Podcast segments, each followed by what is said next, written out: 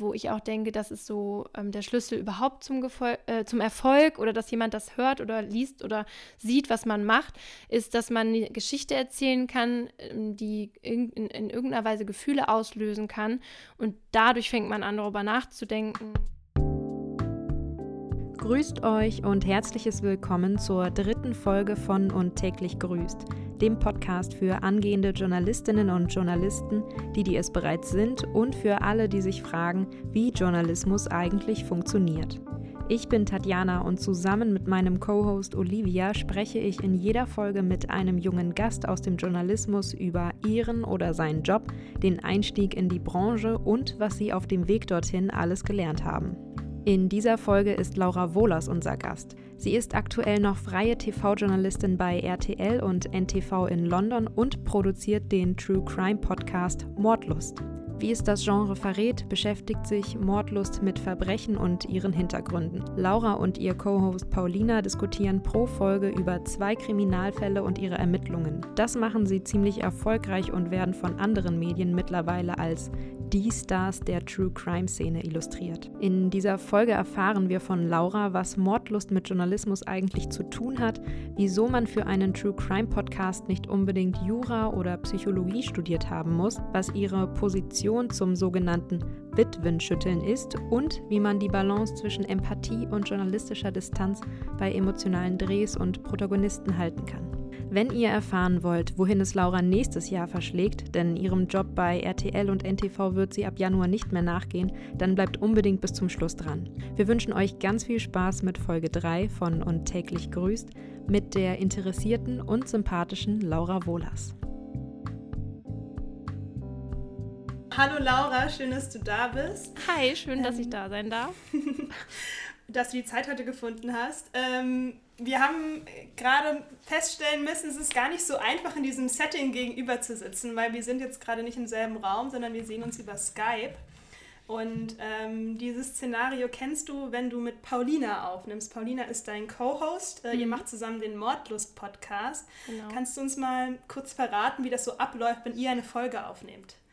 Ja, das läuft eigentlich genauso ab, wie wir das jetzt zusammen machen. Also das heißt, Paulina ist in Berlin, sitzt an ihrem Schreibtisch vor ihrem Mikro und ich in London. Und dann läuft das so, wir nehmen beide unsere Tonspuren auf, also unsere Stimmen. Und danach wird das sozusagen übereinander gelegt. Ja, und tatsächlich nehmen wir das mittlerweile lieber so auf, als äh, dass wir zusammen in einem Raum sind. Was auch damit zu tun hat, wenn man mal was rausschneiden muss, dann ist das einfacher, weil ich nicht auf ihrer Tonspur zu hören bin und sie auch nicht auf meiner. Und, und wir haben gemerkt so im Laufe der Zeit, dass es nicht irgendwie an der Stimmung oder an der Qualität des Feelings sozusagen ändert, wenn wir nicht in einem Raum sind, weil wir uns ja trotzdem hören und auch sehen, wie wir jetzt auch gerade. Mhm. Ähm, für diejenigen, die deinen Podcast oder die euren Podcast nicht kennen, ihr besprecht da äh, wahre Kriminalfälle. Also mhm. ähm, euer Podcast fällt in die Sparte True Crime, wie man mhm. so schön sagt. Ähm, Verrat uns mal, wieso ihr den Podcast gestartet habt und wann das losging bei euch. Also gestartet haben wir den, glaube ich, im Juli 2018. Und die Idee, das war eigentlich so, dass, ähm, ja, ich bin schon immer Krimi- und True Crime-Fan gewesen. Und als dann so dieses, ja, als es dann richtig losging, dass das so zu einem Trend wurde und ganz viele Formate aus den USA nach Deutschland gekommen sind, war ich dann wirklich tief drin irgendwie in Making a Murderer oder dem Serial Podcast, also Binge-Watching und äh, Listening sozusagen, alles, was es da so auf dem Markt gab. Und dann war Paulina im Frühjahr letztes Jahr im Urlaub und da ähm, war ihr langweilig und dann habe ich ihr eben den Serial Podcast empfohlen, wo es auch ja auch ein True Crime Podcast von einer Journalistin, ja, die mit, mit Angehörigen spricht, mit Freunden spricht und so ein bisschen so ein möglicherweise ein Justizirrtum aufdeckt. Und da habe ich sie halt angefixt mit Podcast und zwei Wochen später hatte sie mir dann einen anderen Podcast ähm, empfohlen von zwei Frauen, die über Kriminalfälle sprechen oder sich je, jeweils einen erzählen, aber keine Journalisten sind, sondern einfach nur Freundinnen. Und mich hat das erstmal gar nicht angesprochen, dieses Konzept, weil ich halt voll in diesem investigativen Podcast-Milieu mich aufgehalten habe und das immer ganz toll finde, wenn man auch mit Menschen spricht und ähm, vielleicht auch was aufdeckt. Und habe dem dann erstmal keine Chance gegeben, diesem Podcast. My Favorite Murder heißt der übrigens und ist heute mein Lieblingspodcast. und ähm, ja, und dann habe ich aber irgendwann angefangen, weil Paulina mich ähm, dazu gedrängt hat. Und dann, ja, konnte ich nicht mehr aufhören. Das Konzept hat mir dann super gut gefallen und auch die Hosts, die, ähm, ja, den kommt man ja auch ganz nah. Das ist ja irgendwie das Schöne am Podcast. Und ähm, ja, da war man halt ganz nah an denen dran, sehr persönlich, weil die auch viel ihre Meinung reinbringen, es auch viel lustig, sehr lustig machen. Dann war es auf jeden Fall Paulina, die dann irgendwann, als wir uns irgendwo zum Frühstücken getroffen haben in Berlin, gesagt hat, ja, lass das doch einfach auch machen mit deutschen Fällen. Und ja, und so war die Idee geboren und da Podcast machen ja eigentlich jeder kann, also es ist ja nicht besonders kostenintensiv und auch nicht besonders produktions intensiv in irgendeiner Weise und da dir dann auch niemand so reinredet, weil du dein eigener ja, Podcastmacher bist, hat uns das direkt von Anfang an sehr gefallen und es war aber wirklich nur aus Spaß. Also da war jetzt keine, kein Hintergedanke oder so und wir haben auch gesagt, wenn uns irgendwie 70 Leute zuhören, dann sind wir schon super happy und ja, haben das dann einfach so angefangen. Was hebt denn jetzt Mordlust von ähm, anderen True Crime Podcasts ab? Also in Deutschland gab es zu dem Zeitpunkt, wo wir veröffentlicht oder wo wir ähm, gestartet sind, keinen, der so in die Richtung gegangen ist. Also mit dem Konzept, dass zwei Leute sich gegenseitig Fälle erzählen und darüber reden, die jetzt nicht direkt den Fall investigativ recherchieren oder so. Da hatten wir da dieses Alleinstellungsmerkmal im, im deutschen Raum auf jeden Fall. Und ich glaube, das Besondere auch war, dass wir ja, dass wir befreundet sind und dass diese, ja, dass man das halt merkt in der Art, wie wir erzählen und in, in den Gefühlen und Meinungen, die wir rüberbringen. Und ähm, ja, ich glaube, das hebt einen so ein bisschen ab. Also man hat es jetzt schon ein bisschen rausgehört, also Paulina und du, ihr seid ja auch zwei Freundinnen, aber ihr seid auch beide ähm, Journalistinnen. Ähm, jetzt, wenn du euren Podcast Mordlos betrachtest, äh, in welcher Rolle siehst du dich denn eher? In der Rolle der Journalistin oder eher in, in diesem Format, zwei Freundinnen erzählen sich ähm, Kriminalfälle? Ah, okay. Das, das ist eigentlich ganz schön, weil das eine totale Mixtur aus beidem ist, auf jeden Fall. Weil jeder bereitet ja seinen Fall vor und auch seinen Teil der Diskussion und sein Aha recherchiert, wie wir das auch gelernt haben in unserer journalistischen Ausbildung. Und ähm, da sind wir beide auf jeden Fall erster Hand Journalistinnen. Und dann kommt es zur Aufnahme und da sind wir dann beides, weil wir das der anderen erzählen, weil wir da das Gefühl haben, oder man hat ja auch das Gefühl, man sitzt irgendwie in einem Raum und es ist eine sehr intime Atmosphäre. Da ist das so ein Mix dann auf jeden Fall. Mhm. Wenn du sagst, ihr recherchiert, so wie ihr das gelernt habt, wie geht, geht man da genau vor? Also es sind ja reale ähm, eben Kriminalfälle, reale Mordfälle teilweise, die da passiert sind. Also wie stößt du auf so einen Fall oder wenn du jetzt weißt, okay, ich will mit äh, Paulina nächste Woche äh, eine Folge aufnehmen, was, was, was konkret machst du da? Also wir haben Anfang des Jahres, äh, glaube ich, war das uns überlegt, dass wir so Oberthemen haben wollen, ähm, damit man eine Folge thematisch sozusagen konzipieren kann. Das hatten wir vorher nicht. Und seitdem wir diese Themen haben, ist es halt so beispielsweise das Thema Sekten, was morgen rauskommt. Ähm, dann ist das ja dann ganz klar, was ich ungefähr suche, einen Fall aus, aus diesem, aus, zu diesem Thema passend.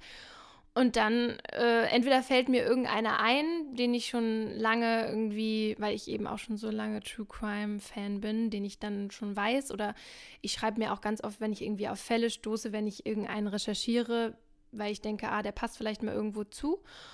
Dann geht es quasi darum, da erstmal anzurecherchieren, welcher möglicherweise sinnvoll wäre, wo es auch genug Infos gibt, weil das ist ja auch immer das Problem. Wir sprechen ja nicht mit Angehörigen und sind investigativ in dem Sinne, sondern wir recherchieren auf, ähm, mit, mit Hilfe von Dokumentationen, Artikeln, aber auch Urteilssprüchen und genau so läuft das dann und dann entscheidet man sich für einen.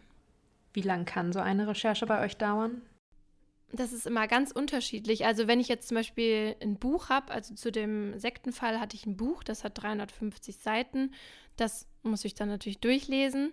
Ähm, manchmal, äh, zu meinem nächsten Fall jetzt, den ich heute angefangen habe zu recherchieren, gibt es nur zwei Quellen. Daher habe ich dann da nicht so viel zu tun, was Recherche angeht. Da habe ich jetzt den, ähm, aber den Strafverteidiger der einen Person ähm, angefragt und schon mit ihm telefoniert.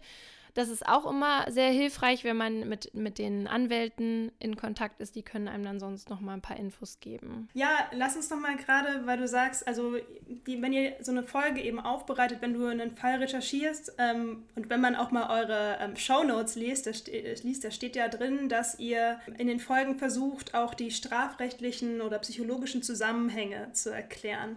Da habe ich mich gefragt, ähm, du hast jetzt ja nicht Jura studiert oder auch nicht Psychologie studiert. Wie kommst du denn mit diesem, sagen wir jetzt mal, juristischen Jargon klar? Oder hast du da irgendwelche Tipps, wie man sich da auch einarbeiten kann? Weil das ist ja manchmal gar nicht so ohne, wenn man sich so einen Fall aus äh, strafrechtlicher Sicht eben, eben betrachtet.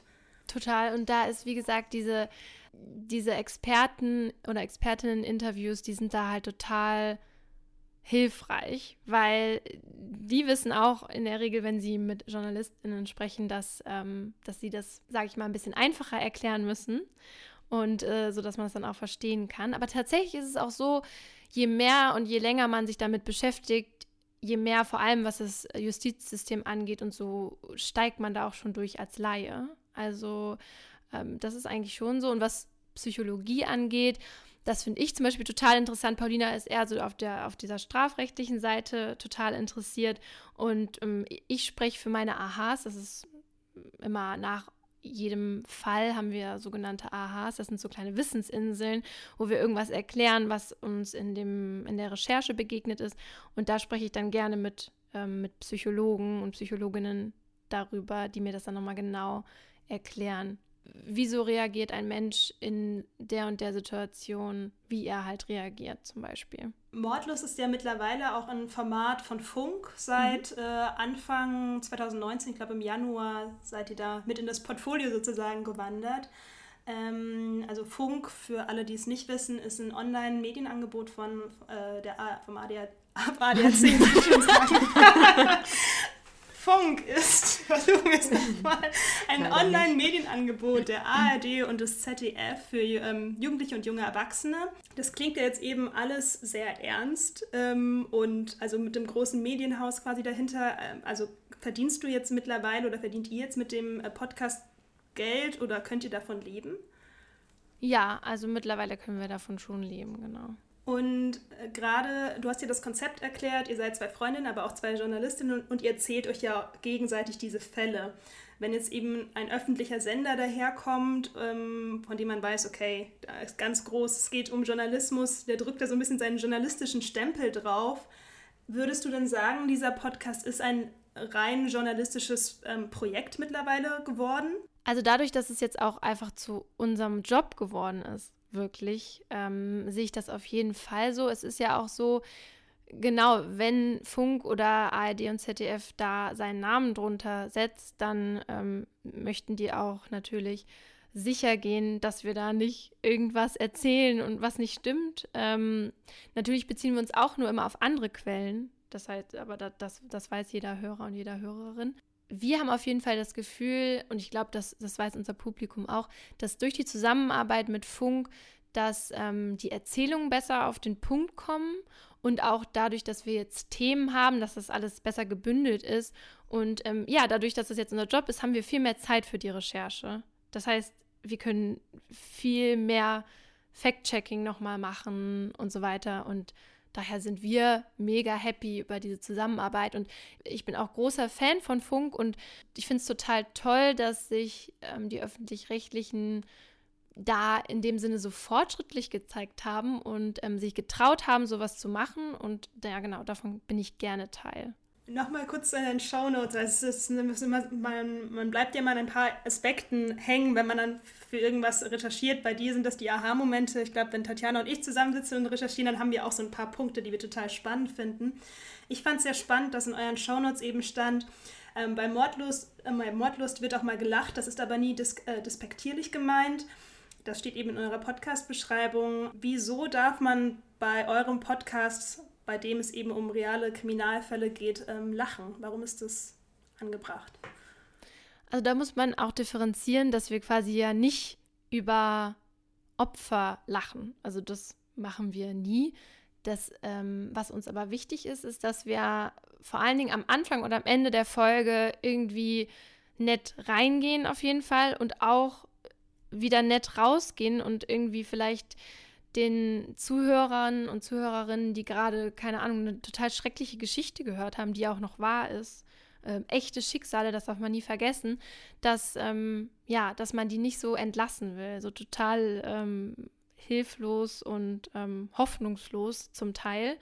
Und das ist sehr wichtig und wir haben auch gelernt in der, ähm, durch diese Arbeit, dass man das nicht aushält, sich immer nur mit solchen Schicksalen zu beschäftigen, wenn man nicht in irgendeine Art, irgendeine Art von schwarzem Humor hat oder an den Tag legt.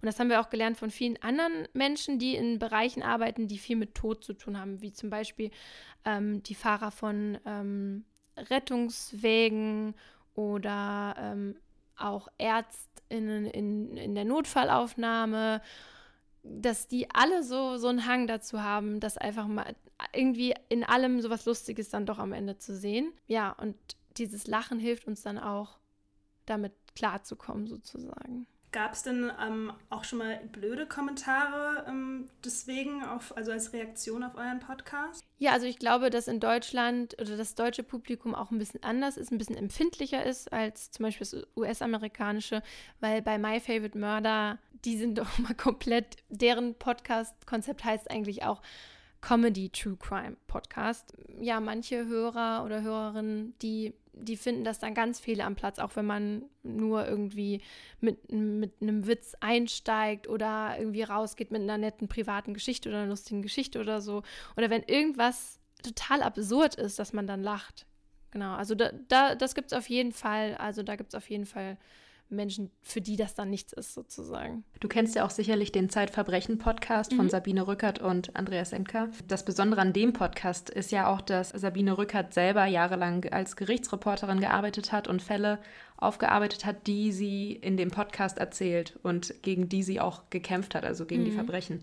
Hast du jemals nachgedacht, auch dein Hobby auf diese Weise zum Beruf zu machen oder kam das für dich nie in Frage? Also ich finde Gerichtsreporter und Reporterinnen total spannend, den Beruf. Also, ähm, aber tatsächlich kam das jetzt irgendwie gar nicht, äh, kam mir das gar nicht in den Sinn, dass ich das machen soll, weil meistens sind das ja dann doch Menschen von der Zeitung oder von Zeitschriften. Und da ich ja Fernsehjournalismus gemacht habe, kam das dann da erstmal gar nicht in Frage. Jetzt hier bei meiner Arbeit ähm, habe ich jetzt auch vor allen Dingen Crime gemacht und konnte da auch, also hier in, in London habe ich ja für äh, RTL und NTV als Reporterin gearbeitet und arbeite auch gerade noch dort. Da durfte ich dann auch bei ein paar äh, Prozessen mit dabei sein und fand es auch total spannend. Ähm, genau. Wie denkst du denn, wird sich Mordlust in Zukunft noch weiterentwickeln? Gute Frage. Wir haben auf jeden Fall jetzt schon mal für nächstes Jahr ähm, die ganzen Oberthemen äh, uns aufgeschrieben und geplant. Also und haben auch schon richtig Lust auf diese ganzen Themen. Ja, den wird es auf jeden Fall jetzt erstmal noch eine ganze Zeit geben.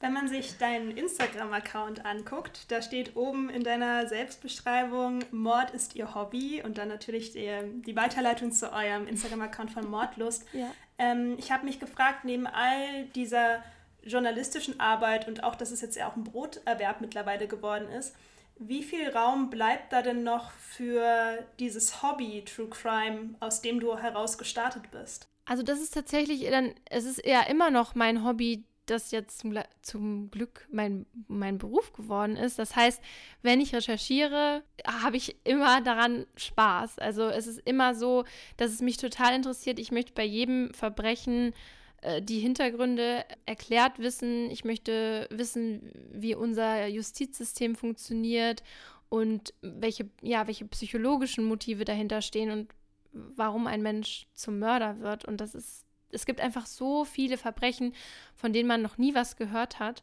Und äh, teilweise kommen wir dann auch auf Fälle, wo man irgendwie den Kopf schütteln muss, wie da reagiert wurde. Und man lernt auch ganz viel über, ja, über unsere Gesellschaft an sich, wie wir mit Mördern umgehen, wie die Boulevardpresse damit umgeht.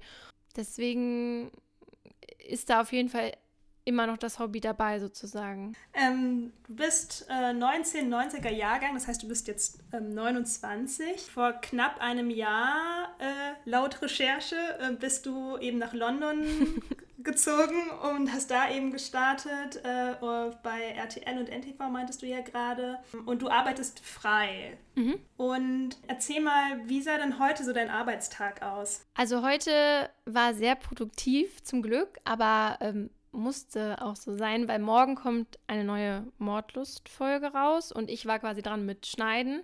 Das heißt, ich habe heute den, also bis eben den Feinschnitt gemacht und dann hochgeladen und da gehört noch ein bisschen mehr dazu, also eben die die Description von der Folge, die Show Notes zu, zu, der Folge und auch so, dass wir uns überlegen, was, was machen wir bei Social Media dazu über die zwei Wochen noch irgendwelche Zusatzinformationen oder irgendwelche Hinweise zu dem, zu dem Podcast. Das habe ich eben noch gemacht.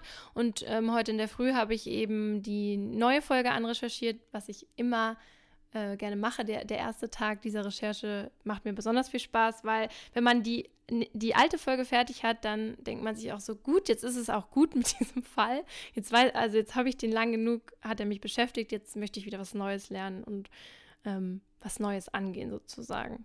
Also heißt das so, dein Arbeitsalltag beschäftigt sich momentan eher mit äh, Mordlust und weniger mit ähm, klassischem TV-Journalismus? Oder wie sieht das generell gerade bei dir aus in London? Also wenn ich nicht eingeteilt bin bei RTL und NTV, dann mache ich nur Mordlust, genau. Und ähm, da ist es vielleicht nicht so das traditionelle freie Arbeiten für RTL und NTV, sondern dass ich feste Tage habe. Ähm, bei denen ich dann da bin, dann bin ich dann fünf Tage am Stück da und mache dann, was anfällt. Also wirklich tagesaktuelle Reporterschichten sozusagen. Das heißt also, du machst quasi ähm, Tagesberichterstattung. Also nur, nur, dass es vielleicht auch jemand, äh, der überhaupt mhm. keine Vorstellung davon hat, wie TV-Journalisten arbeiten, wie das dann aussieht. Also du hast irgendwie, kriegst du einen Anruf oder so und musst dann sofort losfahren oder ähm Das ist ähm, ja das ist ein bisschen anders als wie ich das kenne von meinem Volontariat bei einer Fernsehproduktionsfirma, die ein Frühstücksformat gemacht hat, ähm, weil da war das so, wir haben selber die Themen uns überlegt und alles, was ich interessant finde, konnte ich pitchen und habe ich meistens auch durchbekommen, weil es halt nicht so eine spezifische Themenformat ist. Ähm, und dann hat man es von A bis Z gemacht, also gedreht, geschnitten, und dann war das halt on air. Und hier ist es anders. Hier ist das so, wir sind ja ein Satellitenoffice sozusagen. Und da kommt es meistens dann aus Köln, also aus der, aus der Zentrale. Die sehen dann irgendwas oder die sehen was, was wir vorgeschlagen haben, irgendein Thema, was wir aus den Zeitungen haben und bestellen das dann zum bestellen das und dann müssen wir rausfahren, beziehungsweise erstmal irgendwie ähm, Protagonisten finden, rausfahren, drehen und dann wird es aber in Köln geschnitten. Mhm. Das heißt, hier bin ich eigentlich nur Reporter unterwegs und im Recherche vom, im Office sozusagen. Ja, wir wollen mit dir auf jeden Fall später auch noch über deine Beiträge ähm, sprechen. Du hast uns da ja auch Dinge zukommen lassen, worüber wir uns sehr gefreut haben. Aber zunächst noch mal ein bisschen ähm, zu deinem Werdegang. Also bevor du jetzt äh, nach London gezogen bist, ähm, hast du ja vor werkstudentisch bei verschiedenen Medien gearbeitet, warst bei Mein Nachmittag vom NDR, Hamburg Tourismus, hast auch Praktika gemacht äh, mhm. und so, wie man das vielleicht auch klassischerweise kennt von anderen Journalisten. Und dann hast du ähm, beim Sat1 Frühstücksfernsehen äh, volontiert, das hast du ja gerade schon erwähnt. Es sind ja einige Stationen, die da zusammenkommen. Wenn du jetzt deinem jüngeren Ich nur eine einzige Station davon empfehlen könntest, welche wäre das und wieso? Boah, das ist echt eine gute Frage, weil ich bei allen was gelernt habe und auch ganz unterschiedliche Sachen und ich auch glaube, dass so ganz verschiedene Stationen einem sehr viel helfenden Überblick zu finden, was will man eigentlich und was gefällt einem besonders, wo will man später hin. Aber ich würde sagen, im Volo natürlich habe ich am meisten gelernt, da war ich zwei Jahre. Deswegen, diese Station hat mir am meisten gebracht. Da habe ich äh, gelernt, Beiträge zu machen, auch längere Beiträge zu machen, äh, Storytelling, ja, viel Freiheiten zu haben, sehr kreativ sein zu können, was man nicht unbedingt bei einem ähm, Sportpraktikum, wo ich bei ähm, im Sport bei, bei RTL war zum Beispiel, ähm, was man da halt nicht machen konnte, ja. Mhm. Warum hast du dich eigentlich für das Volo beim Sat1 Frühstücksfernsehen entschieden? Du warst ja vorher beim NDR, also auf der öffentlich-rechtlichen Seite oder auch mal Hamburg Tourismus. Wie kam da der Twist? Also ich wollte äh, aus persönlichen Gründen nach Berlin und tatsächlich gibt es da gar nicht so viel.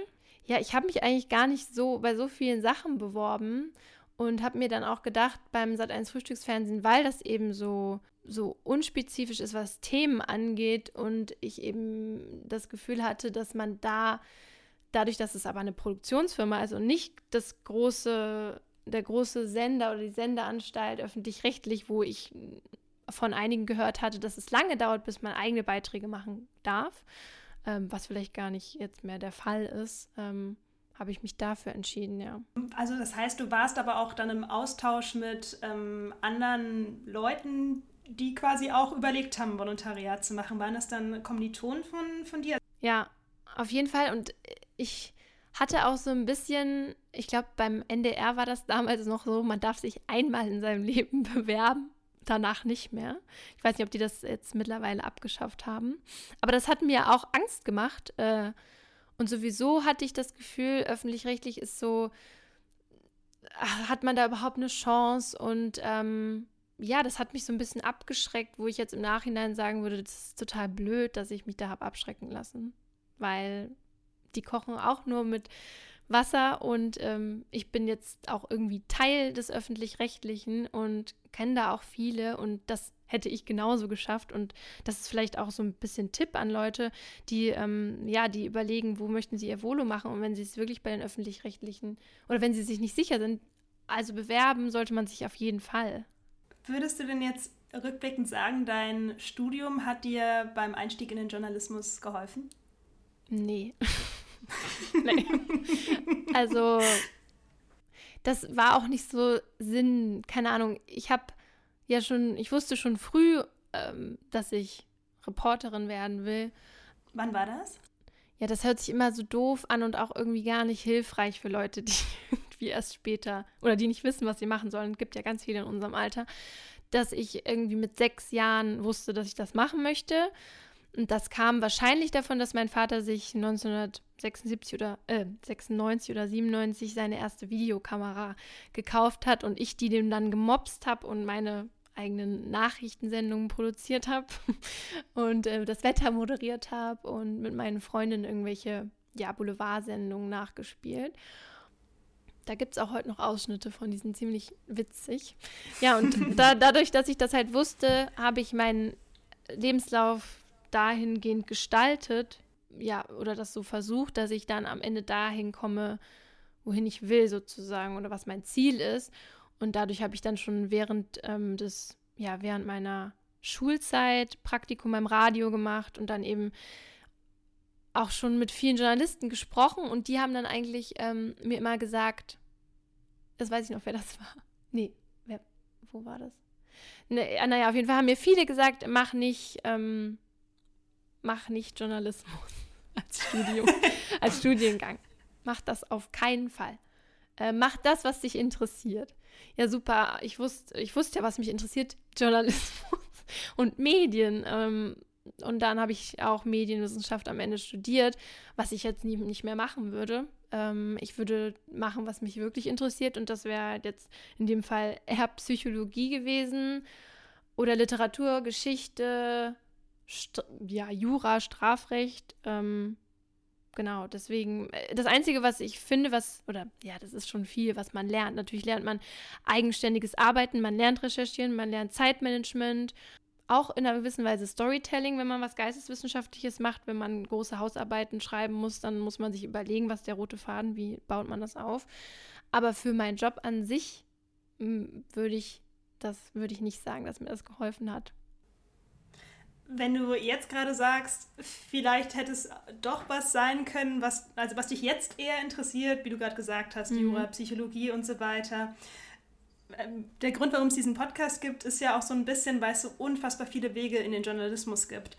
Also wenn du dir jetzt zum Beispiel überlegst, ähm, hätte ich Jura studieren können, hätte ich auch an eine Journalistenschule gehen können, ähm, da gibt es ja eben eine ganz große Ebene auch für Vergleichbarkeit und auch wenn du mit Kollegen vielleicht sprichst, die kommen vielleicht auch, äh, vielleicht hat jemand Jura studiert, vielleicht hat jemand Psychologie studiert, vielleicht war jemand an einer Journalistenschule. Ähm, nimmst du da diese Vergleiche wahr oder würdest du sagen, ihr seid jetzt alle mittlerweile irgendwie auf einer Ebene angekommen oder? Mm, vielleicht würde ich sagen, dass jemand zum Beispiel jetzt auf einer Journalistenschule, wenn das eine sehr renommierte ist, mehr Theor also mehr gelernt hat, mehr angewandt hat, das würde ich schon sagen.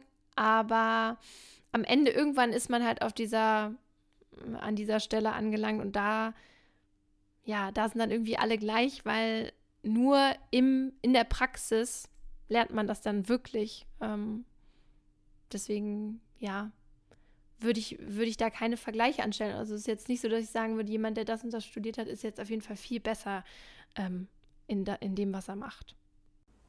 Du hast uns ja eben erzählt, dass du schon als kleines Kind, also mit sechs Jahren schon wusstest, dass du Reporterin werden willst.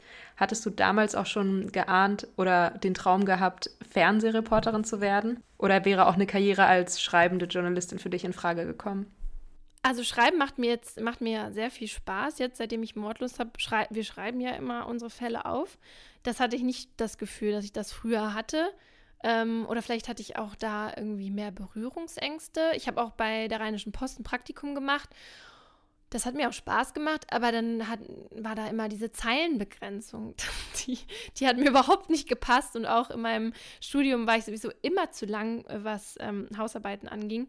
Deswegen, ähm, es müsste noch, glaube ich, eine ne Zeitung oder so erfunden werden, wo man wirklich so lange Geschichten macht. Der Stern Crime hat ja schon immer auch längere Geschichten, aber da sind, sind unsere noch mal länger, ja. Und da sind mhm. wir so hm. froh, dass es dieses Medium-Podcast gibt, wo man halt auch so ähm, ja, sehr ausführlich erzählen kann.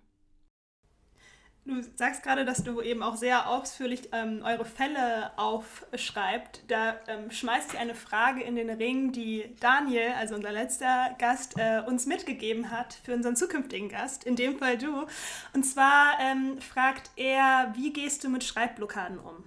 Mm. Ja, ich habe eigentlich nicht so Schreibblockaden. Aber ich weiß, dass Paulina welche hat. Und ich würde auch sagen, Menschen, die kreativer sind als andere, haben da mehr ein Problem mit. Paulina braucht auch so das kreative Chaos. Ähm, und weil ich auch immer so früh mit einem anfange, was, ähm, weil ich so Angst habe vor dem Stress von einer Deadline, ja. Wenn ich irgendwie weiß, ich habe nur noch einen Tag, das, das macht mir so viel Stress, dass ich immer relativ früh anfange. Und am meisten macht mir immer eben das Schreiben Spaß, so eine Geschichte so ja so bildlich wie möglich zu erzählen, dass ich das, ähm, dass ich das nicht habe auf diesen fünf Seiten, die wir da haben. Aber ich glaube, wenn man mal ein Buch schreiben sollte oder so, dann ähm, werde ich da bestimmt ähm, auch Probleme haben. Was mir so hilft, wenn ich einfach keine Lust habe oder wenn ich kreativ sein muss, was zum Beispiel ähm, Social Media Posts angeht oder die Description oder was weiß ich, oder äh, wir irgendwas uns konzeptionieren müssen, dann hilft mir immer rausgehen in die Natur, ganz weit weg davon und ähm, irgendwie zu sehen, dass das eigentlich alles gar nicht so wichtig ist. Also wenn man sich zu sehr reinstresst, dann, dann fällt einem sowieso nichts Lustiges ein. Ähm, und äh, da muss man erstmal wieder einen Schritt rauskommen, um das wieder alles lockerer zu sehen und dann, glaube ich, kommt das dann von alleine. Okay, den Ratschlag geben wir Daniel weiter. Also ich hoffe einfach, er hat sich diese Folge an, dann müssen wir es ihm nicht weitergeben. Jetzt kommen wir zu deinen Beiträgen. Mhm. Ich, ich habe dich ja gebeten oder wir haben dich gebeten, uns ein paar Beiträge zu schicken, die dir besonders in Erinnerung geblieben sind, aus welchem Grund auch immer, war dir ähm, freigestellt. Und die du fürs Fernsehen gemacht hast, also keine Mordlust. genau, da ging es äh, klassischerweise wieder um TV. Und ähm, bei ein paar davon wollen wir mit dir sprechen. Und zwar hast du einen Beitrag ähm, produziert, da ging es um Alkohol in der Schwangerschaft. Mhm. In der Mail hast du da als Begründung geschrieben, dass du das Gefühl hast, dass da noch viel Aufklärungsarbeit ähm, betrieben werden muss. Kannst du mal kurz erklären, was genau du damit meinst, also was du mit diesem Beitrag verbindest? Also es ist ja auf jeden Fall so, dass eigentlich jeder weiß, man sollte keinen Alkohol in der Schwangerschaft trinken. Das ist ja bei allen angekommen. Aber wie schädlich es wirklich ist, ganz am Anfang, wenn das, wenn der Fötus noch so klein ist, dass er überhaupt ja noch gar keine Leber entwickelt hat, also wirklich äh, das überhaupt nicht verarbeiten könnte, das ist die Zeit, wo viele Mütter einfach noch ja gar nicht wissen, dass sie schwanger sind. Das sind die ersten vier Wochen, wo dann irgendwann die Periode ausbleibt und man das dann erst merkt. Wenn man aber in der Zeit zweimal, sage ich jetzt mal, einen Vollsuff hatte, obwohl wahrscheinlich einmal schon reicht, das, das weiß man auch gar nicht genau, dass das Kind danach schon Probleme haben kann. Und mit dem Arzt, mit dem ich damals geredet habe, das ist so eine Koryphäe auf dem Gebiet, ähm, der hat auch gesagt halt, wenn man sich als Frau überlegt, man möchte Mutter werden, dann sollte man von dem Tag an aufhören, Alkohol zu trinken. Und das habe ich nicht das Gefühl, also das ist ja klar, weil wenn man es nicht, wenn man nicht weiß, dass man schwanger ist, dann trinkt man weiter sozusagen. Ich hatte das noch nicht gesehen, dass jemand, ähm, dass jemand im Fernsehen ganz offen das zugegeben hat, dass man getrunken hat während der Schwangerschaft. Und da war ich halt diesem Arzt auch total dankbar. Der hatte mir nämlich die Protagonistin Jennifer ähm, vermittelt und ja, Jennifer war, wusste eben auch nicht, dass sie schwanger ist und hatte schon viel getrunken in der Zeit und ähm, gibt auch zu, dass sie auch im siebten Monat nochmal getrunken hat, als sie verlassen wurde und dass sie ähm, irgendwie kurz vor der Schwangerschaft den Tipp bekommen hat, Rotwein zu trinken, um die Wehen einzuleiten. Und das fand ich ganz toll, dass sie sich quasi gestell also gestellt hat und ähm, das erzählt hat und heute hat sie halt eine, eine kleine Tochter, Sophie, die viele Probleme hat, ähm, Konzentrationsschwäche, Lernschwäche. Ähm, die, sie kann auch teilweise nicht richtig einschätzen, wie man sich verhält und hat dann irgendwie keine Distanzlosigkeit. Als ich da war, war sie dann auch so, ähm, so süß zu mir und obwohl sie mich ja gar nicht kannte und wollte mit mir kuscheln und was weiß ich und mich auch nicht loslassen und setzt sich auch zu Fremden auf den Schoß in der U-Bahn oder so, also was natürlich auch halt gefährlich sein kann. Und ja, und Jennifer erzählt dann halt eben, wie es dazu kam und dass sie es eben bereut und dass sie heute äh, hier steht, um andere Mütter zu warnen, was eben passieren kann. Und genau, und das war auch so ein bisschen mein Ziel mit dem Beitrag, das so ja, zu zeigen. Ähm, jetzt wissen wir ja schon ein bisschen was über die Protagonisten. Es gibt eine Stelle in dem Beitrag, die ist mir auf jeden Fall sehr hängen geblieben.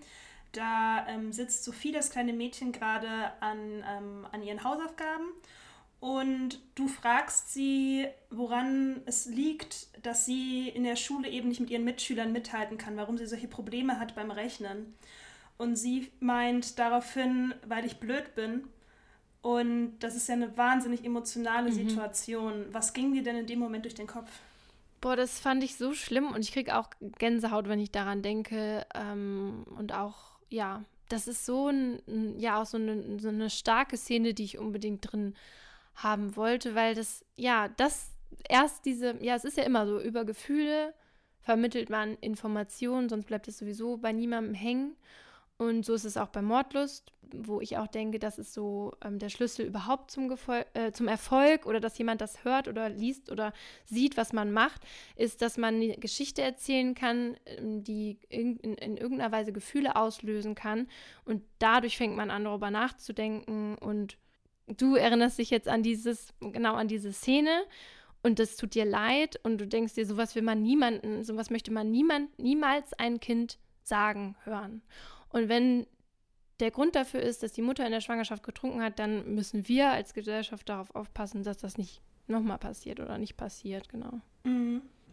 So in deiner Position als Reporterin in, dem, in der Situation, ich glaube, du hast dann gesagt, nee, das, das bist du bestimmt nicht man muss ja wahnsinnig empathisch sein, auch weil du ja meintest, dass eben diese so distanzlos war und auf der anderen Seite natürlich auch, weil es ein Kind ist und nochmal mit Kindern ähm, einen Beitrag zu drehen mit Video. Kinder sind sprunghaft, Kinder haben ihren eigenen Kopf, den kannst du nicht sagen, setz dich da hin und wir drehen eine Szene irgendwie dreimal. Das heißt, du musst ja wahnsinnig empathisch sein ähm, in deiner Rolle als Reporterin. Ähm, würdest du sagen, das ist was, was du so in dir hast oder was du vielleicht auch in deinem Volontariat trainiert hast, was man überhaupt erlernen kann oder kann man das vielleicht auch gar nicht? Boah, das ist eine gute Frage. Ich weiß nicht, ob man das erlernen kann, ehrlich gesagt. weil ähm, entweder man, man hat Empathie mit, mit jemandem oder nicht, weil ich, bei manchen Leuten habe ich auch kein Mitleid, wenn sie, wenn irgendwas selbst verschuldet ist oder so. Da ähm, bin ich dann nicht empathisch. Aber bei sowas, ich, ich glaube, es ist ganz schwierig für, für Menschen, da kein Mitleid zu haben. Aber es gibt natürlich auch Kollegen und Kolleginnen, die nicht so viel Empathie haben und die dann vielleicht bei so einem Dreh oder bei einem anderen Dreh, der vielleicht auch vielleicht noch sensibler ist, weil es ähm, mit, mit direkten Angehörigen von Opfern zu tun hat, ähm, die ich dann, wenn ich CV-Döse wäre, vielleicht nicht losschicken würde, weil ich weiß, dass sie dann nicht sensibel genug mit den Protagonisten und Protagonistinnen umgehen. Die haben dann andere, ganz andere ähm, Stärken, die sie dann ausleben können, die dann äh, irgendwie andere Beiträge produzieren können. Aber bei sowas habe ich gemerkt, äh, oder das geht einem auch ganz nah als Reporterin ähm, und das, das ist halt so schwierig. Man hat halt dann nicht so dolle Distanz. Wenn man einen ganzen Tag oder zwei Tage mit Protagonisten zusammen ist, ähm, dann entwickelt man natürlich auch eine Beziehung zu denen. Und ähm, in dem Fall war das jetzt einfach für mich, weil das ja auch gar nicht, es ist ja kein kritischer Beitrag am Ende gewesen, sondern ein Aufklärungsbeitrag. Aber ich hatte auch andere ähm, Beiträge, wo ich, also ein, mein erster Beitrag war um zum Thema Mama-Blogger. Und ähm, es ist ja, also das ist, finde ich, ein Thema, was man auf jeden Fall sehr kritisch sehen kann. Und das wollte ich auch ähm, in dem Beitrag so machen. Aber natürlich habe ich an diesem Tag diese Mutter kennengelernt und ha habe mich auch super mit der verstanden und habe, also man muss ja trotzdem eine Distanz bewahren, aber man lernt sich auch kennen und man ist sich sympathisch. Und dann ist es manchmal gar nicht mehr so einfach im Nachhinein, wenn man im Schnitt sitzt, ähm, sich daran zu erinnern, so was war denn, was wolltest du denn eigentlich? Und ich glaube, das lernt man mit der Zeit, das besser zu machen. Aber trotzdem finde ich das wichtig, dass man nie, nie das vergisst, dass das echte Menschen sind, dass die werden überall gezeigt. Ich bin ja nur im Hintergrund. Und ähm, dass man nicht nur daran denkt, was ist jetzt die Story, was ist jetzt das super äh, krasse, was ich da rausholen kann, wie oder welche Szenen oder wenn jemand weint oder sowas, dann dass man dann darauf oder dass man nur hofft, dass die Person jetzt anfängt zu weinen oder sowas, wegen was, wegen der Einschaltquoten oder sowas. Ähm, das finde ich ganz gefährlich und da sieht man auch bei älteren, manchmal bei manchen älteren Redakteuren und Redakteurinnen, dass das eher der Fall geworden ist, dass das Objekte sind, die deiner Geschichte helfen, sozusagen. Und das, finde ich, darf es nicht so werden. Ja. Hast du denn schon mal von Protagonisten, mit denen du während des Drehs super klargekommen bist und zu denen du vielleicht auch eine positivere Bindung äh, hergestellt hast, als du erstmal wolltest, hast du von diesen Protagonisten im Nachhinein dann schon mal negatives Feedback bekommen, nachdem sie dann den kritischeren Bericht von dir gesehen haben? Ja, also bei der Mama-Bloggerin war das der Fall, ja. Genau. Wie bist du damit umgegangen? Ja, also erst hat mich das schon berührt. Auf der anderen Seite war das wirklich, also ich habe mich natürlich dann auch beraten und andere Leute gefragt, wie die das sehen. Und es war im Endeffekt überhaupt nicht, also es war natürlich kritisch oder mal, dass man nachfragt, wieso und was sind die Hintergründe und so weiter. Aber es war jetzt nicht sozusagen reißerisch oder so oder dass man sie schlecht gemacht hat oder so. Aber klar, wenn du selber die Person bist, ähm, du, du hörst alles nochmal ein bisschen anders und fühlt sich auch mehr angegriffen natürlich, genau. Aber ich habe sie auch beruhigt und wir sind auch heute noch sozusagen fein miteinander. Also das, das war dann schon okay. Also diese Balance zu finden zwischen Empathie und journalistischer Distanz ist ja, klingt auf jeden Fall, als wäre das eine große Voraus äh, Herausforderung. Mhm. Ich kann mir vorstellen, dass gerade wenn du vor der Kamera, äh, hinter der Kamera bist und im Bild fängt man das ja nochmal ganz anders ein, als wenn du jetzt irgendwo hingehst und du schreibst dir auf deinen Zettel deine Notizen und bearbeitest danach schriftlich einen Beitrag. Da kannst du ja nochmal das Ganze ganz anders aufarbeiten. Ja. Ähm, hast du denn ein paar Tipps für junge Journalisten, ältere Journalisten, wie denn so ein Interview vor der Kamera gelingt, gerade in dieser Balance zwischen Empathie und journalistischer Distanz? Also ich würde eben nie mit dem Interview anfangen, sondern dass man erstmal sowieso sich erstmal kennenlernt und dass man auch erstmal vielleicht mehr Schnittbilder macht und mal Situationen dreht oder so und das Interview dann ein bisschen später macht, nicht ganz am Ende, aber, aber später.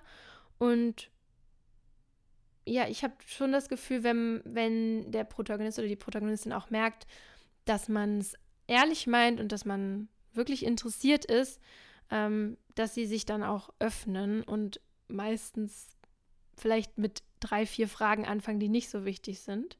Oder wenn man so anfängt, dass man die im Nachhinein dann nochmal stellt, weil die ersten Antworten meistens noch nicht so, noch nicht so gut sind, weil für die Leute, also die noch nie eine Kamera im Gesicht hatten, für die ist das ja total einschüchternd und auch immer noch für mich. Also wenn ich Aufsager mache oder sowas, dann, muss ich die auch ziemlich oft nochmal machen, weil, weil das schon komisch ist so, ne? Wenn man die ganze Zeit so eine Kamera da hat. Jetzt ist es ja so, du arbeitest ja, gerade wenn du frei arbeitest, für einen privaten Sender im RTL und hast dein Volontariat ja auch bei Sat1 gemacht, ist ja auch ein privater Sender. Wir haben ja gerade schon mal gehört, warum dir jetzt das Thema Alkohol in der Schwangerschaft zum Beispiel so am Herzen lag. Welche Themen kommen denn bei privaten Sendern deiner Erfahrung nach besonders gut an?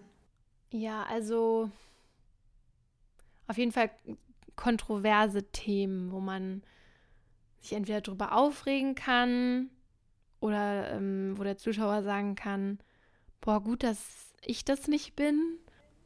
Hast du da Beispiele für?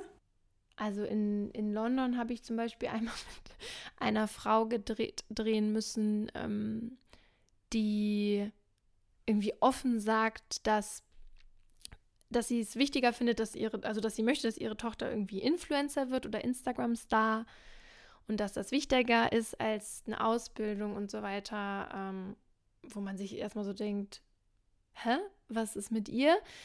Das Witzige war dann auch wieder bei dem Fall, dass äh, als ich mit ihr gedreht habe, ich halt gemerkt habe, was da alles hintersteckt. Also es ist einfach eine Art äh, Selbstpromotion, ja. Also die weiß schon ganz genau, was sie sagen muss, damit wir als Privatsender darauf anspringen. Das ist besonders hier in England der Fall oder Großbritannien. Ähm, da gibt es ganz viele solche, solche Menschen, die genau das einfach anbieten, was man weiß. Und sie nutzen die Medien für sich und wir dann im, im, im Gegenzug für uns. Ähm, aber ja, teilweise habe ich das Gefühl, dass so manchmal halt irgendwie schrille Dinger, wenn es jetzt Boulevardsendungen sind, dass dann schrille Themen eben bevorzugt werden, immer, wo ähm, man viel sieht, also im Bild, dass da viel passiert und vielleicht das inhaltlich manchmal dann gar nicht so wichtig ist. Obwohl ich das jetzt nicht ähm, beim Sat1 Frühstücksfernsehen, da hatte ich nicht überhaupt nicht das Gefühl bei meinen Sachen. Alles, was ich interessant finde, konnte ich machen, durfte ich machen. Und das hat immer auch geklappt. Von daher, ähm, ja, habe ich da auch sehr viele gute Erfahrungen gemacht. Wenn du deine Erfahrungen jetzt so ein bisschen, also ich fand es gerade auch total spannend, dass du meintest, dass so die Protagonisten die Medien so ein bisschen für sich instrumentalisieren ähm, wo vielleicht auch noch ein bisschen der Wahrheitsgehalt ja auch irgendwie in Frage gerät. Ähm, wenn du jetzt diese Erfahrung vergleichst mit wie Themen ausgewählt werden beim NDR, wo du ja mal als Werkstudentin warst, welche Unterschiede gab es da? Gab es da überhaupt Unterschiede? Also beim NDR war ich ja bei meinem Nachmittag. Das ist ja ein sehr lokal, äh, ähm, also ein, ein, lokales Format auch für ältere Menschen. Und das waren einfach total die netten Geschichten ähm, aus Hamburg und der Umgebung, die jetzt nie irgendwie nationales Interesse irgendwie ähm, kriegen würden normalerweise. Deswegen kann ich da gar nicht so direkt ähm, miteinander vergleichen. So. Das, das kann man nicht. Wir fragen uns das natürlich, weil ich glaube, es gibt so gewisse Stereotype in, in, in Deutschland, gerade wenn man jetzt öffentliche Sender, private Sender betrachtet, aber auch sowas wie etablierte Medien und vielleicht eher boulevardeske Medien, dass da eben, wie du vielleicht auch vorhin so ein bisschen hast rausklingen lassen, dass die schrillen Themen, die, die vielleicht auch so ein bisschen clickbaitiger sind, gerade bei den boulevardesken Themen eher, oder bei, bei den boulevardesken ähm, Medienhäusern eher angesiedelt sind. Also ist das auch so eine Erfahrung, die du gemacht hast? Also jetzt, jetzt bei, ähm, bei deinem Volontariat wahrscheinlich eher weniger, wie du schon erzählt hast, von den, äh, von den Themen her, die du da sehr selber auswählen durftest. Aber jetzt gerade bei deiner London-Erfahrung. Also ich würde, also das hat einfach mit der Sache ja zu tun, dass es bei den privaten Sendern um Einschaltquoten geht. Und das ist das Wichtige. So werden die Redakteurinnen und Redakteure halt bezahlt am Ende.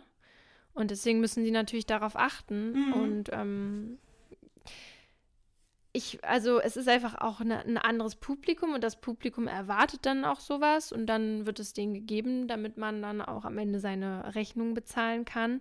Manchmal ähm, habe ich aber auch das Gefühl, dass das ein bisschen schade ist, dass man da vielleicht so eben so vorgefertigte Meinungen hat, weil ich auch der Meinung bin, da sitzen ganz viele schlaue Menschen und kreative Menschen und mh, mm, die auch oft mehr wollen und vielleicht, das ist halt aber das Problem mit diesem Kosten-Nutzen-Ding und dass man vielleicht nicht unbedingt drei Recherchetage bekommt, die man dann vielleicht bei den öffentlich-rechtlichen, das weiß ich aber nicht, ob das so ist, bekommen würde. Ähm, mhm. Genau, was schade ist und was deswegen, warum deswegen der, die öffentlich-rechtlichen so wichtig sind, weil man da auch noch Sachen machen kann, die nicht unbedingt ähm, eben äh, auf jeden Fall äh, ganz viel Einschaltquote ähm, ein, nach sich ziehen müssen, sondern dass es da wirklich um Journalismus geht, um wichtige Themen, gesellschaftliche Themen und dass man das ganze breite Spektrum abbildet. Und das ist doch voll die schöne Freiheit, die die, äh, also die öffentlich-rechtlichen haben, dass sie eben wichtige Sachen machen können, ohne immer darauf zu da, äh, darauf oder daran zu denken, oh, hoffentlich steht da die und die Zahl am Ende ähm, bei den Einschaltquoten. Hm, stimmt. Und es gibt ja auch bei vielen anderen Ländern eben nicht dieses, äh, dieses Konzept der öffentlichen Sender, wie wir das hier eben haben. Ähm, ja. Du hast in deiner Mail einen Begriff genannt, den musste ich tatsächlich erstmal googeln. Und zwar Wit Witwenschütteln. Doch, Witwenschütteln. Kannst du mal kurz erklären, was sich dahinter verbirgt?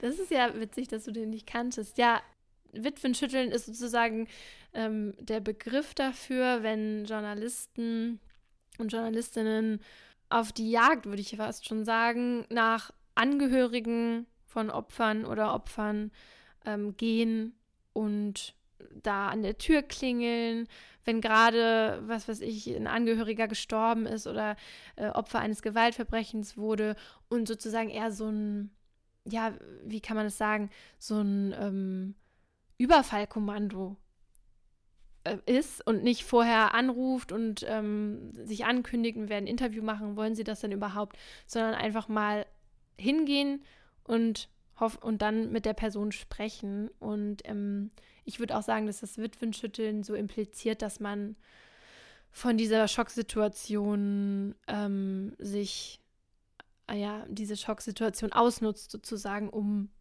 um Interviews zu bekommen, ja. Das hast du auch schon mal miterlebt. Genau, ich musste, ähm, als ich noch relativ junge Volontärin war, musste ich ähm, einmal, ja, wurde ich zum Witwenschütteln rausgeschickt.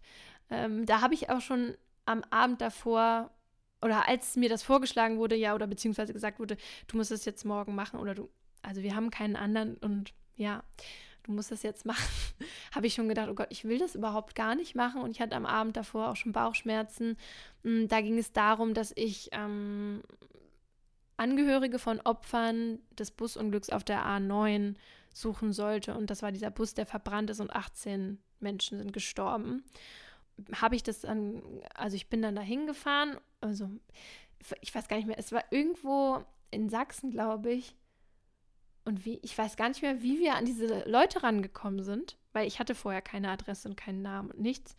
Ähm, das habe ich wahrscheinlich verdrängt. Auf jeden Fall war ich dann am Ende dieses Drehtags bei einer Familie im Wohnzimmer, die gerade, also als ich da saß, einen Anruf bekommen haben, dass von der Frau, also von dieser Familie, die Mutter gestorben ist, weil die wussten das noch nicht, die hatten keine Informationen bekommen, die wussten nicht, ob die vielleicht im Krankenhaus ist oder nicht und ähm, oder ob sie bei den Opfern unter den Opfern ist und dann ähm, war das quasi Gewissheit.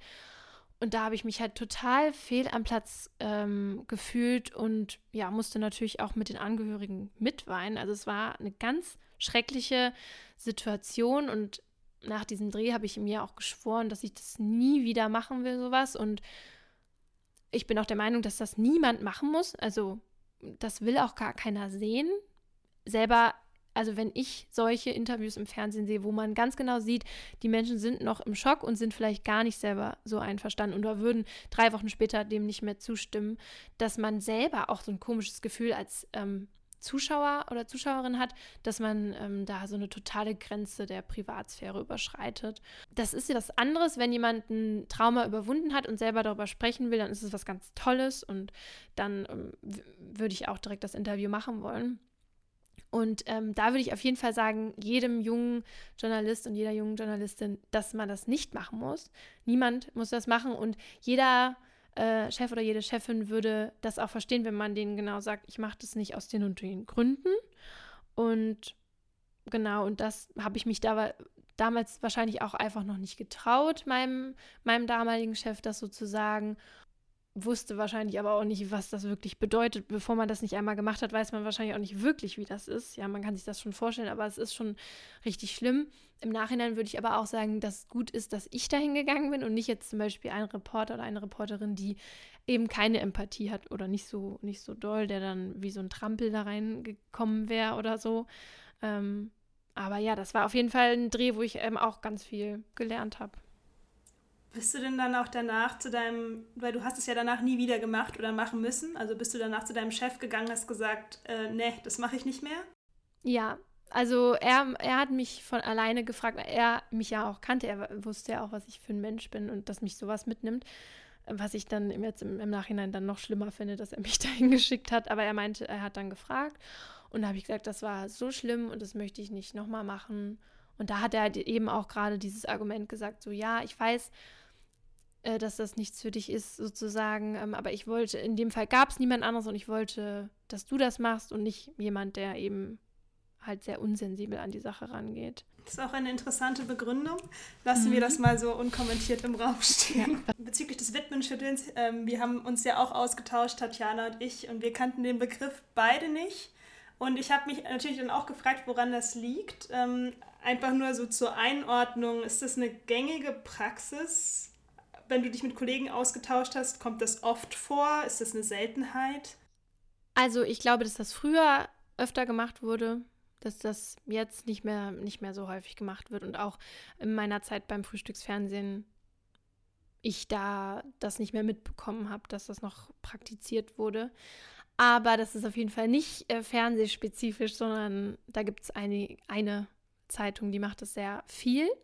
Und ich hatte auch im Rahmen meines Volontariats, war ich eben auch bei Axel Springer, ähm, einer Pflichtstation, die ich machen musste. Und ähm, ja, also da war ich halt bei einer spezifischen Zeitung des Verlags und da war es halt so, da war ich noch mit einem anderen Praktikanten und ähm, der, der musste dann auch, oh Gott, das war echt schlimm, der musste dann auch raus und ähm, da war irgendwie so ein die Geschichte war irgendwie, dass eine Klasse aus Berlin in, in, irgendwo in der Jugendherberge war und da ist ein äh, Schüler gestorben.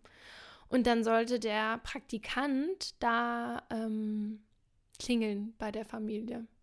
Und da habe ich auch gesagt, habe ich zu, zu ihm gesagt, weil ich war ja dann schon Volo und hatte das schon da hinter mir und meinte zu dem, sag einfach, dass du da geklingelt hast und klingel da nicht. Also das gibt es halt auch einfach, dass man das so macht, ja, weil niemand macht das ja gerne.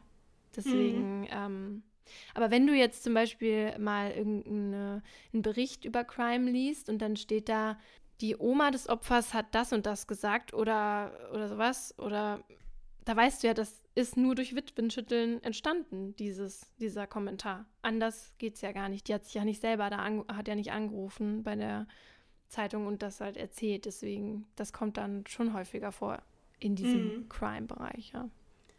Was mich an der Stelle noch interessieren würde, weil ich meine, beim Witwenschütteln geht es ja eigentlich, wenn man es runterbricht und das ganze Menschliche jetzt mal wegstreicht, oder auch das Unmenschliche wegstreicht, darum, quasi einen geeigneten Protagonisten zu finden, um eine schreckliche Geschichte eigentlich zu erzählen.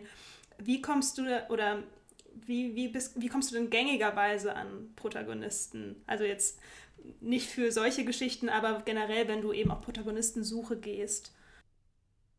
Also bei der Alkohol in der Schwangerschaft äh, bei dem Beitrag war das eben so, dass ich halt diesen, ich glaube, dass ich irgendeinen Artikel gelesen hatte, wo auch dieser, ähm, dieser Arzt vorkam.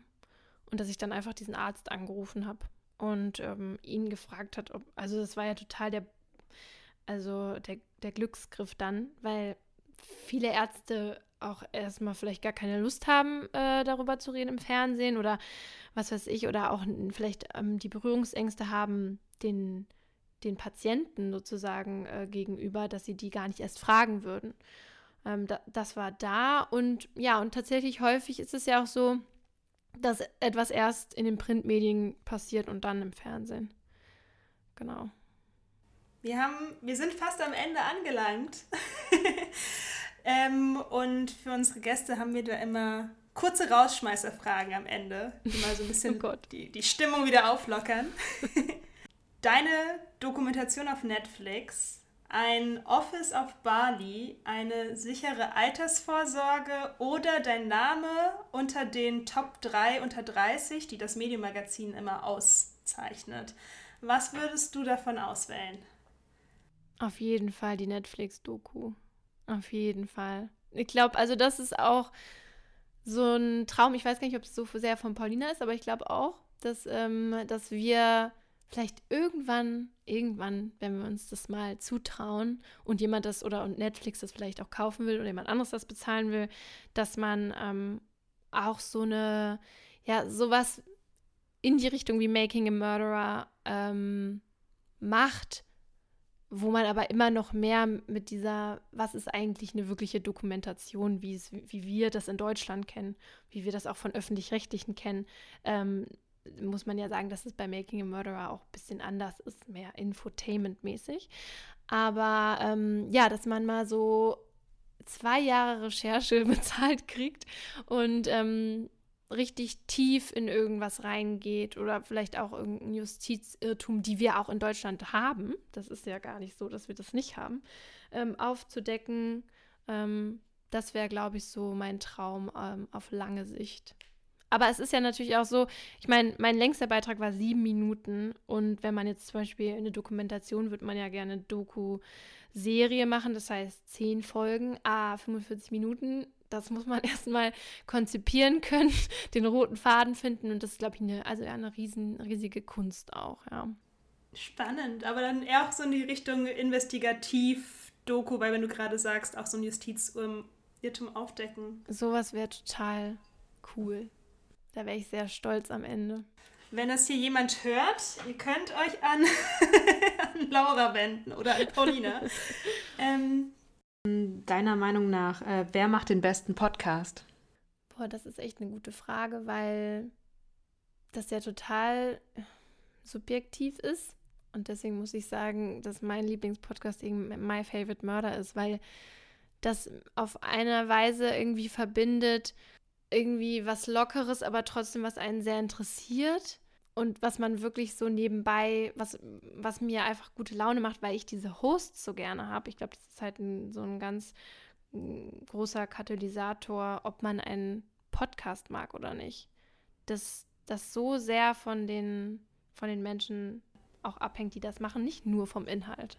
Ja. Hm, ja deswegen funktionieren auch manche Podcasts, wo wirklich nur gelabert wird. Oder das ist ja, das ist ja das Normal, eigentlich das Normale in Deutschland, dass man da gar nicht so themenspezifisch sein muss, sondern äh, einfach auch viel Meinung und so Gelaber gemacht wird. Und ja.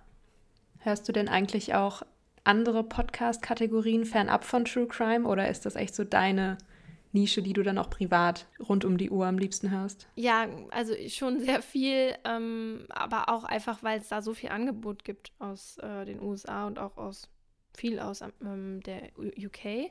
Hm. Aber was ich zum Beispiel noch gerne höre, ist Lage der Nation, um einfach so ein bisschen das aufbereitet zu bekommen, was gerade so äh, bei uns abgeht oder in der Welt abgeht, auf eine Weise, die, die ich sehr, sehr, ja, sehr gut finde so ähm, Meinungsmacher oder ja, so Wortführer und ähm, das, ja, dass man das als Orientierung, finde ich, ganz gut hören kann. Ähm, und was ich auch noch ein tolles Format finde, ist, es heißt, es ist von WDR 5 und heißt irgendwie WDR 5 Doku das Feature oder so. Ähm, das finde ich ganz toll. Da, ähm, das machen, glaube ich, auch nur Freie, weil es kommt auch immer aus der ganzen Welt ähm, Geschichten. Und da habe ich ähm, eine, eine Podcast-Folge jetzt vorgestern erst gehört über Gewalt in der Geburtshilfe mit ganz furchtbaren Geschichten oder auch zum Beispiel ähm, Krebsheiler in Deutschland und ähm, also Sachen, von denen man jetzt nicht so viel bisher gehört hat und die aber ganz wichtig sind, dass Leute das wissen. Und das finde ich immer sind teilweise sehr, sehr schön produziert, was mir, glaube ich, auch Spaß machen würde, solche, solche Features zu machen. Mhm. Ähm, ja, liebe Laura, äh, ich glaube, wir fanden es beide sehr, sehr schön, dass du hier zu Gast warst und uns Vielen Rede Dank. und Antwort äh, Ja. gestanden hast. Und ja, danke dir. Ja, danke, dass ihr mich gefragt habt. Ich habe mich voll gefreut und ich finde das Format auch total cool und spannend und weil es wirklich ja so viele Wege, wie ihr sagt, in den Journalismus gibt und auch tatsächlich echt immer viel zu lernen ähm, für junge JournalistInnen. Ähm, ja, finde ich das ganz cool, dass ihr das macht und habe mich auch voll geehrt gefühlt, dass ihr mich gefragt habt, dass ich euch Rede und Antwort stehe. Das war sie nun, die dritte Folge von Und täglich grüßt mit der Journalistin und Podcasterin Laura Wohlers. Wer Laura mal live erleben will, kann nächstes Jahr zu ihrer Tour gehen. Checkt einfach mal den Instagram-Account von Mordlust aus. Nach der Interviewaufzeichnung hat uns Laura übrigens verraten, dass sie ihre Tätigkeit als freie TV-Journalistin beenden wird und sich ab 2020 vollständig auf Mordlust konzentriert. Paulina und sie haben deswegen die Partner in Crime GBR gegründet, um ihren Podcast weiter voranzubringen. Hört unbedingt mal bei Mordlust rein. In den Shownotes findet ihr zwei Empfehlungen von Laura. Und einen ihrer Beiträge fürs Fernsehen haben wir auch verlinkt. Wenn euch diese Episode gefallen hat, dann hört euch gerne auch die letzte Folge mit dem Startup-Redakteur Daniel Hüfner an, der uns von seinem ersten Jobwechsel und Motivation im Beruf erzählt hat. Wir freuen uns riesig, wenn ihr unseren Podcast mit euren Freundinnen und Freunden teilt oder uns bei Apple Podcast bewertet. Und vergesst nicht, unseren Instagram-Account auszuchecken, denn dort findet ihr noch weiteres Behind-the-Scenes-Material zu unserem Podcast und unseren Gästen. Unsere nächste Folge erscheint am 20. Dezember. Vielen Dank an Laura und danke euch fürs Zuhören.